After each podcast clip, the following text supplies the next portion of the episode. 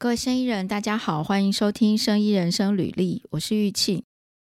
今天这一集呢，本来我是呃想说，糟糕，有可能没有办法录了。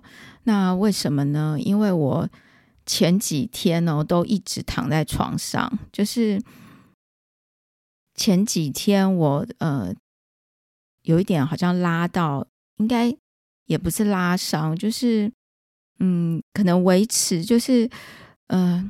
不知道怎么样，反正就是我的腰呢受伤了，然后很严重。就是 我一开始受伤的第一天是，呃，走路都非常的困难，就是都要扶着一个东西，真的很困难。不然就是要要人扶着，然后当然更不要说翻身，那简直就是太困难了。然后吃止痛药呢。呃，会稍微好一点，但是也没有办法完全消除。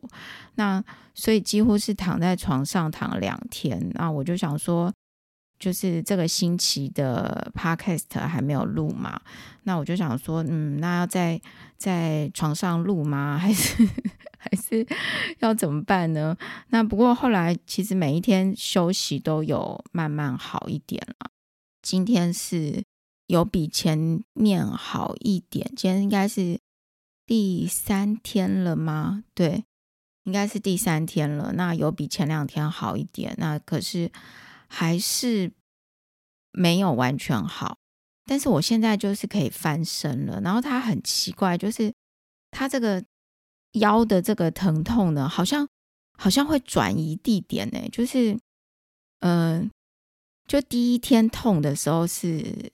就是整片都在痛，然后就是感你感觉到那个痛点好像是慢慢的在转移，像我本来感觉是侧面比较痛，现在是整个好像转移到后面，然后比较靠近呃脊椎，比较靠近中间的位置，然后我我真的也不知道为什么，那实际上呢会拉伤，我也搞不清楚为什么，因为我并没有搬重物，那可是我可能是坐在地上，呃。就是处理地板上的一些事情，然后可能是那个姿势坐太久，还是怎么样，就是长期长时间维持一个姿势，然后突然变换动作造成的拉伤，那真的非常的痛。我不过我觉得也是一个也是一个体验啦，就是我一直都是一个蛮正面思考，遇到很多困难的人，那但是在。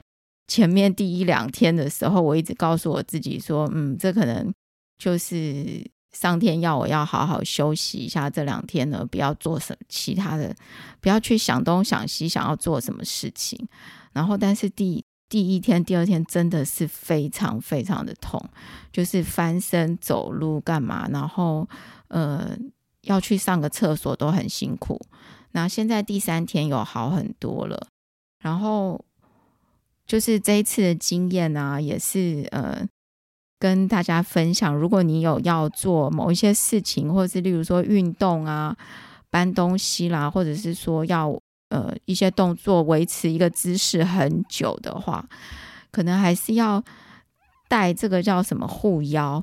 我那天因为腰痛吼，然后躺在床上，什么事都不能做，我就 闪电快速的 网购了那个。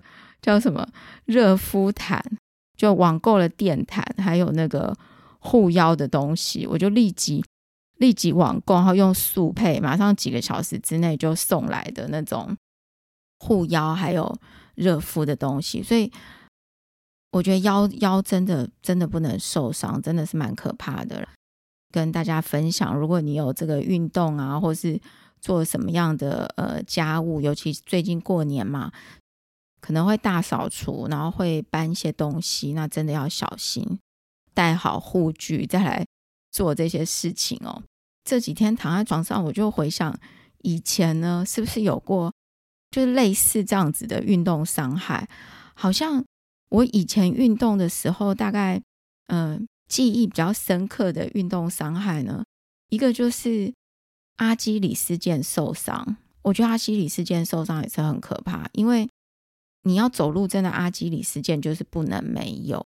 像以前我们看那个电影，不是他们就是传说中如果会断什么脚筋啊，就是阿基里斯腱嘛。那我以前因为运动阿基里斯腱受伤也好几次，而且它会变成因为你受伤过，然后之后你如果有运动呢，就很容易在同一个位置就复发，或者是当你的免疫力变得比较低的时候，那个就曾经受伤的部分就会容易发炎，就变成好像我们的扁桃腺那种感觉。呃，假设我今天免疫力比较低，结果我的阿基里斯腱反而会发炎，这样。然后我还有过什么样的运动伤害呢？我记得还有过一个，也是让我呃几乎三四个月都没有办法去运动的一个运动伤害，是我曾经我忘记是哪一只脚，不知道左脚还右脚的膝盖外侧的韧带。有撕裂伤过哦，那个也是非常的痛，而且它急性期的时候会发炎，就是会肿起来。那个唯一休息的方式就是你不能够再运动，然后大概要三四个月吧，让它完全恢复。那不过我觉得这个腰痛相较于前面的那两种受伤的状况比起来呢？这腰痛真的是蛮可怕，因为你的日常生活变成整个都好像停滞了，就是你真的只能躺在床上。所以今天呢，因为这几天我都在就处理我的这个腰受伤的部分，所以这两天没有准备什么的内容来做我们 podcast 的内容。那我就在想说，其实有两个选择，一个选择就是我这个礼拜呢不要上传。任何的音档，另外一个选择就是我还是录一个音档，那就是跟大家闲聊嘛。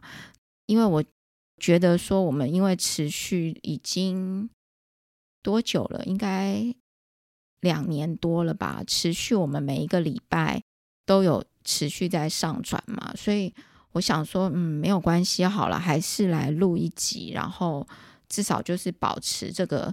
持续上传的这个动作，因为真的要能够持续上传哦，真的是一件不容易的事情。我相信，如果大家你你有想要持续做一件事情，然后能够持续的去做它，不管他做的是不是非常的好，或者是大家的评价怎么样，要持续去做呢，就不是一件容易的事情。所以我想说，还是来录一个音档好了。那。除了闲聊呢，还有就是我今天早上刚好在网络上滑在滑手机的时候看到一个名词，觉得大家可以来讨论一下。就是我们今天 podcast 来可以来讨论一下这个名词哦。这个名词呢叫做 regulatory inertia，这个是跟就是 FDA 啊 medical device 这些东西比较相关的。它就是一个法规的这个 inertia 是这个。惯性嘛，就是好像本来在力学的世界里面，我们都知道有呃有惯性这件事情嘛。那这个法规的惯性呢，你如果把它直接这样子翻译也可以。就是大家在讨论，就是我在网络上看到这个名词，然后就在讨论说，这个所谓的 regulatory inertia 会不会影响到如果有新的。在科学上面的一些实验方法也好，工具也好等等的这些东西的推行，就是在这个医药的这个领域里面，会不会因为 regulatory inertia 而造成造成推行这些，就是像工具啊、科学方法啊、实验啊等等，会不会造成一个阻碍？就是 regulatory inertia 本身。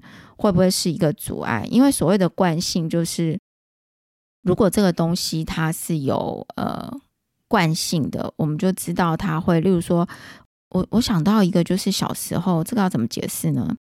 就是以前我们上那个跟物理相关的实验，不是都会有这个惯性的实验嘛？例如说，所有的东西它应该都会一直前进嘛，直到摩擦力让它。就是说，因为摩擦力的关系，所以它会停止嘛。然后还有一个惯性的解释是什么呢？就是我记得小时候有一个考试的题目，就是人站在火车上，然后因为火车一直在前进嘛，所以如果火车突然刹车的话，我们人就会向前冲，就是会跌倒嘛。在开车的时候也是，如果你坐在车上，然后突然刹车的话，很多人会如果没有绑安全带，就会往前扑嘛。当这个变化很大的时候，那这个就是惯性的现象，就是它本来在朝着这个方向走，它就是会一直朝着这个方向走。呃，这个名词呢，一个在讨论的点就是说，它会不会成为要推行新的实验或者科学或工具？这些的障碍，那另外一个就是，如果需要一个外力来破坏这个惯性的话呢，大家会觉得是什么样的外力来，呃，可以破坏这样子的惯性？我其实想一想，这一个名词的讨论，就是你可以把它想的很大，也可以把它想的范围想的很小，你可以只把它 focus 在医药上面，但是某一种程度哦，这个可能我自己。也想多了，就是他就在告诉我们说，其实所有的事情，如果已经变成一个习惯了，然后已经长时间都是这样了，那要去改变它都不是一件容易的事情，除非有一个很不一样的刺激，才有可能去改变它嘛。这样子的事情，可能常常也都发生在我们。每一个人就是日常生活中，像我们会觉得有些事情就是很难改变，对不对？你可能会有这种感觉。例如说，你跟呃不一样族群文化或者是不一样年代的人沟通，可能都会觉得说：“哎，为什么对方就不听我的？为什么他就是自己坚持自己的想法？”这就是。我我觉得是同样类似的道理，就是当他已经变成一个习惯，就是很难改变，而且大部分的状况，大部分的人吧，可以讲说是人性，就是要去做一个改变，都是需要去适应的哦。不管说这个改变是好的还是不好的，只要是跟原本是一个很不一样的变化，其实都是需要。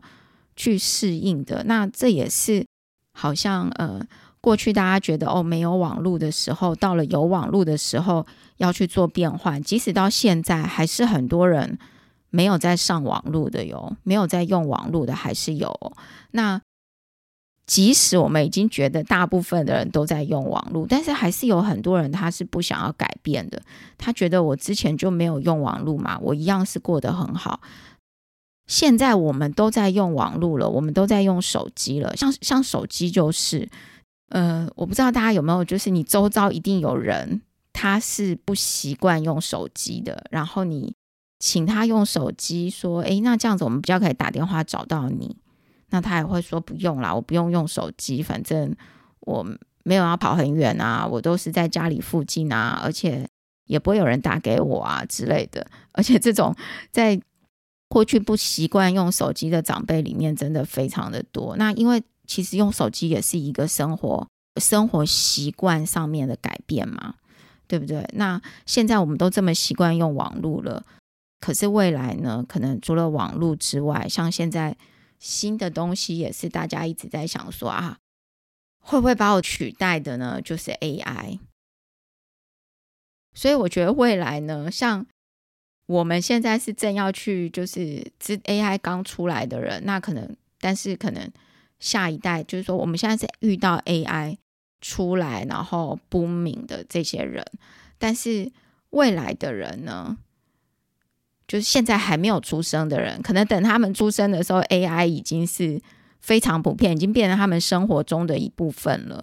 那那个时候反而是可能我们像我们现在没有在用 AI 的人，或者是说我们刚接触 AI 的人，未来我们这些人里面一定有很多人是反那个叫什么不愿意去用 AI 的，因为要使用 AI 就是一个改变嘛，对不对？我今天就是想到这个，其实生活中要有一些呃，就是当我们遇到一些。怎么讲呢？从这个 regulatory inertia 呢，大概我自己是想到这些东西啊，其实要做改变都是很难的。那嗯。如果像 FDA，它会推行一些新的科学方法、新的工具、新的实验，是过去可能一百年大家没有常常在使用的、大家不熟悉的，那肯定是会遇到类似这样子的一个障碍。所以，要能够让这些东西持续推行，比较好的方法就是真的要不断的训练、不断的推广，要从教育各种的教育方式去。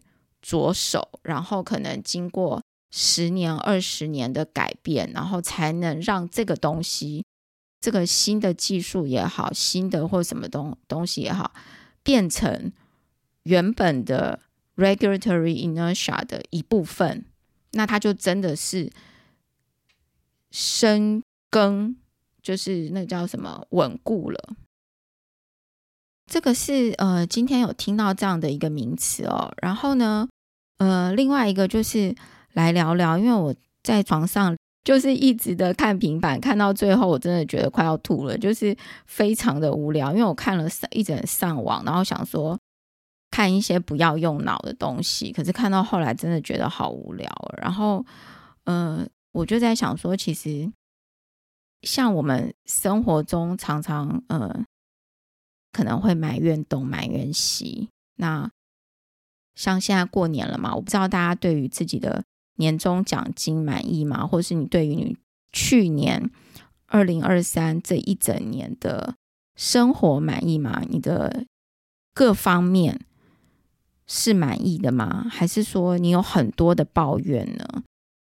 趁今天闲聊的这个，我也想要来聊一下，就是。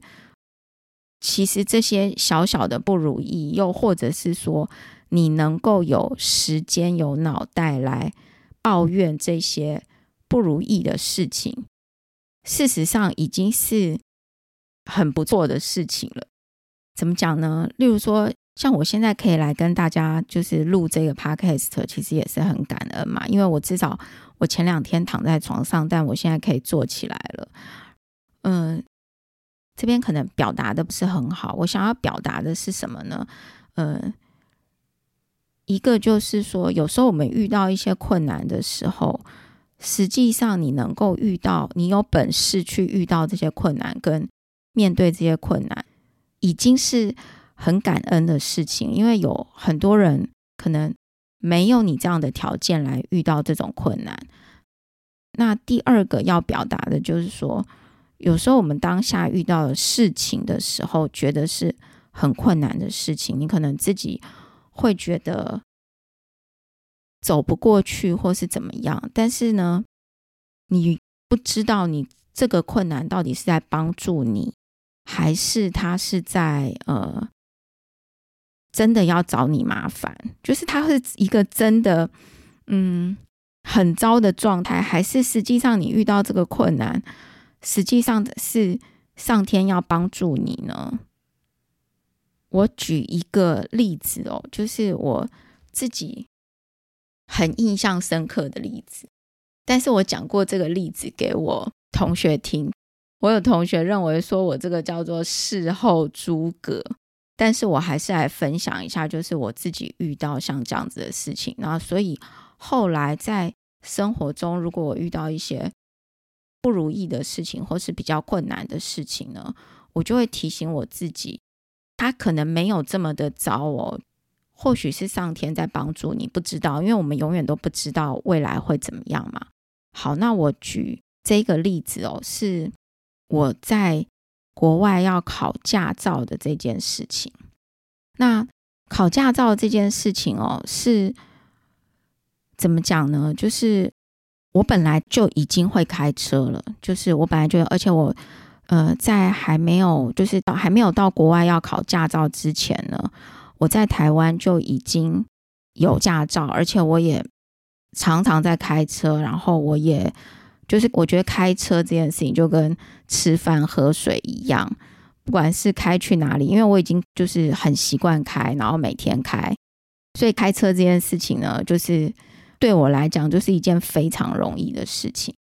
然后到国外去之后呢，因为要去考驾照嘛，就是那个时候呢，台湾的驾照是不能够直直接在那里更换驾照的。就是我那是几年前的时候啊，那是大概二零二零一零年的时候吧。那个时候在在加拿大呢，台湾人的驾照是不能够直接去换当地的驾照，就是你还是要再去考过一次驾照就对。然后我记得那个时候我们有几个，就是我和几个其他的学生呢，我们就是一起去考驾照。我记得那天考驾照的时候，那个考官，那个考官。他就跟我讲说，就是我考完之后，他就说我没有过，但是他跟我说，他说我开的非常好。我没有过的那个原因哦，就是教练觉得呢，我踩刹车应该要踩下去之后，大家都要知道我踩了，人有一个好像停下来，然后人会稍微往前那种感觉。但是因为我我踩刹车的时候，我停的非常非常的轻，就是我的那个踩刹车踩停下来之后，旁边人可能不太知道。假设你在聊天的话，你可能不太知道我已经停下来了，所以他觉得我这样是不 OK 的，然后我就没有过。然后后来呢，因为我我那时候很想要考上驾照，所以我就想说，那既然这个考官是这样讲的，所以我们应该要去。了解一下到底有哪一些的，呃，这个叫什么秘籍？就是我们的考试上要注意的东西，不是只是我会开车就可以了。所以呢，我就去找了一个教练，然后那个教练呢，他是等于说在当地自己当地人，他自己开的一个驾训班，他就带我上路开啊什么的，然后他就跟我讲说。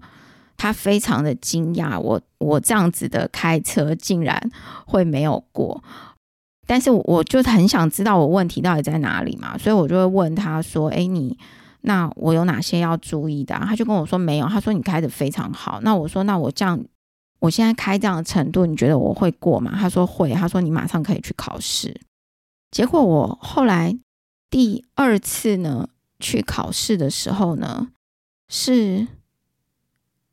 发生了什么事情？反正第二次呢也没有考过，然后我回去非常的难过。我甚至我甚至觉得说，因为那时候考试其实很贵，考一次要花很多钱。那对于学生来讲，其实是非常贵的。一次是要多少钱呢？可能好几千块或者上万块台币，我真的忘记了。第二次也没有考过。那第三次呢？呃，又要去考驾照的时候呢？我第三次是跟我一个朋友借了他的车去考，然后第三次的时候妙就妙在我第三次考试的时候，我连那台车我都没有开上路，他就直接说我 fail。那那一天的原因是什么？就是我跟我的朋友借车去考试，所以我呃那台车是开到那个就是考场的那个地方嘛。那个叫什么？他们的那种有点像我们这边的监理站，但是他们是我不知道怎么形容那个地方，反正就是他们的 office 那边。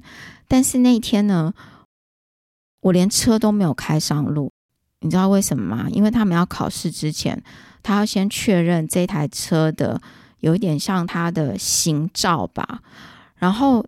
我那个朋友他忘记把他的行照放在汽车里面，他放在汽车里面的是他的旧的行照，那所以我就没有新的行照。然后我发现说啊，没有新的行照，我赶快打电话请我同学，呃，开车开他的车来让我考试。结果我同学也开来了，可是那个那个大概十分钟就到了，可是那个考官就说不行。反正你就是 fail 了，即使你没有开到车，但是我就是检查你的心照嘛。那你你再叫你的朋友来也不行啦。那反正那一天我也 fail 了。那我我真的是对于到现在为止已经三次 fail 了，有没有？就是考一个驾照这件事情竟然搞到三次失败，然后我真的整天都在想说，到底是为什么？就是为什么考驾照这件事情呢，会变得这么的困难？好像比我们去考什么托福这种感觉还要难上五百万倍那种感觉。但是我就是不放弃嘛，所以我又去考了第四次。然后去考第四次之前呢，我就做了万全的准备，我也去找，又去找了一个那种就是学开车的教练，然后他们都是副实薪的。就这个老师也说，跟我开开之后，他也说你你你，嗯，他就也觉得说你应该随便开都会过吧。就他也不懂为什么我前面搞了就是这么多次没有过这样子，然后。呃，但是后来呢，因为我在那个，就是反正后来第四次就考过了。那这样子的一个历程，大概有历经多久啊？我觉得我忘记了，应该有十个月到一年哦。就是一直不断的在考驾照这件事情，但是开车明明就是一件简单的不得了的事情。后来，嗯，我仔细去回想呢。我就有一点明白了，为什么我前面三次会会考不上，甚至我连汽车都没有碰到，为什么我会一直失败？当然，这个是我自己的一个体悟啦。那就分享给大家，就是那时候一直陷入这个考不上驾照的东西，其实心情很不好，然后也会觉得说，这么一件简单的事情，如果我我是一个真的不会开车的人，那就算了。但是开车真的就是对我来讲，就跟吃饭喝水一样的事情嘛。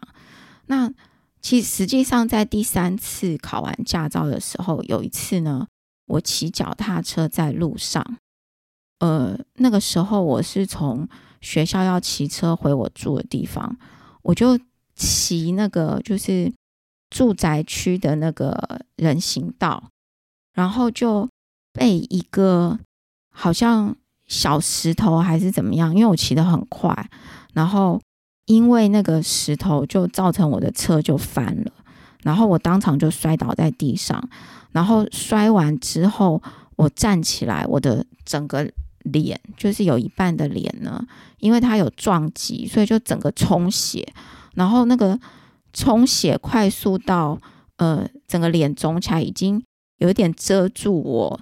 的那一只眼睛下面的视线，就是真的肿的很大，因为我看不到，我没有镜子嘛，所以我又，但是我的人本身是没有事情的，我就起来，然后骑脚踏车回去，然后回去之后看镜子，哇，我整个脸都肿的，好像被人家狂揍过那样，就是整个脸都淤青，眼睛也都都是整个眼睛也都淤青，就这样一圈的，然后那时候我以为就是。很担心自己骨头会裂开，但是好像后来我就赶快冰敷啊什么，然后隔天就消很多，但是那个淤青都还在。然后我还记得我隔天第二天是要去体检哦，结果我去那个我还是骑脚踏车，我又继续骑脚踏车，然后搭公车。诶，我是搭公车还骑脚踏车去体检？就那个医生看到我这个眼睛 O C 什么的。他就问我怎么了，我就跟他讲说，我骑脚踏车，呃，摔了一跤嘛。就是他也很惊讶，我怎么摔的这么严重。但那件事情呢，大概就是就是整个摔的很大，但是很庆幸，就是我没有因此骨头摔掉，或者是说有任何的擦伤，留下那个疤痕或什么的都没有。然后大概过了可能一个月，就完全。退了嘛？但是在那件事情之后，我去考驾照就非常顺利的就过了。然后我后来仔细回想这件事情，我一直都觉得说，或许前面三次没有考上，有可能是上天在帮助我。因为假设我前面很快就考上了，我一定马上就跑去买车。